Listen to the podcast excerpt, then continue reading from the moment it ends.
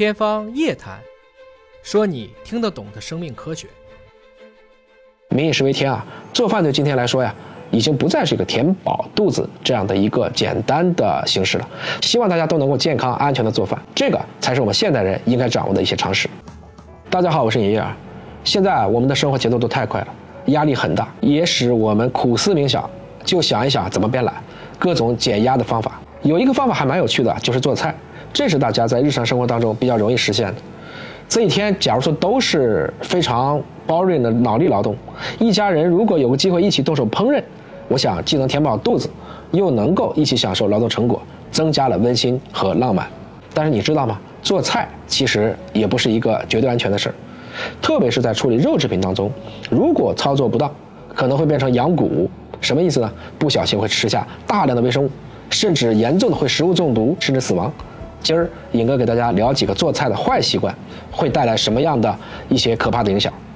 第一个，我们买一块生肉回来，放到水龙头下冲洗，认为这样既干净又卫生。实际上，这既不可能洗干净附在生肉上的细菌，溅起来的水花还会裹挟着细菌，造成厨房其他的位置污染。有人曾经用荧光物质模拟了冲洗鸡肉时细菌的飞溅情况，冲洗后，哎呀，这细菌到处都是了。如果飞溅到餐具上，我们又恰好这个餐具没消毒，那不就是产生了交叉感染吗？一般来讲呢，细菌是无处不在的。正常渠道买到的肉类，包括肉馅儿，还都是经过统一的屠宰、放血、清洗，包括规范化处理才进行售卖。我们买回家，最重要的处理方式就是做熟。这个过程中，大部分微生物，不管你煎炒烹炸，都会因为加热。而被消灭。如果是从一些不正规的渠道购买，比如说你看到了有些脏污，或者实在不放心的，那不应该是冲洗，而是找一个盆，这个盆应该是固定使用的，在盆中浸泡清洗。随后呢，还是可以用肥皂和清水来清洗手部，二十秒左右。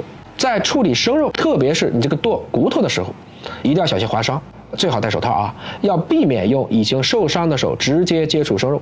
啊，要知道这个时候它很容易通过你已经破损的伤口产生细菌的感染，这个也很危险。这不是我危言耸听啊！前几年有新闻报道，广西一名女子在剁砍猪骨的时候，因为不戴手套，最后得上了猪链球菌脑膜炎，持续高烧不退。猪链球菌呢，实际上是一种比较常见的病原体，但是平时也没有太多的机会感染人，一旦感染，这个病死率还是很高的。有报道曾经显示啊，一九九八年光在我国南通地区就出现过猪链球菌的疫情。二十五例病例，十四例死亡。两千零五年的六月到八月，四川也报告了两百零四例的病例，三十八例死亡。应该说，可能是还我们统计的不全。猪链球菌引带来的实际影响可能会更加的严重。此外，还有一个就是反复解冻的肉啊，你看起来没变质，但是有一些像伊尔森菌的繁殖。这个可能就会大量的出现伊尔森菌。大家一听，尹哥你好像讲过鼠疫伊尔森菌，对，它跟大杀四方造成数亿人死亡的鼠疫杆菌是同一菌属的。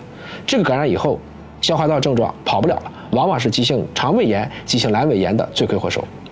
正确的做法，生肉买回来，倒掉多余的血水，切成小块进行冷藏，然后吃多少就拿多少，不要拿了一块化了，切了一块又冻，冻了又化，这样的话就增加了很多的风险。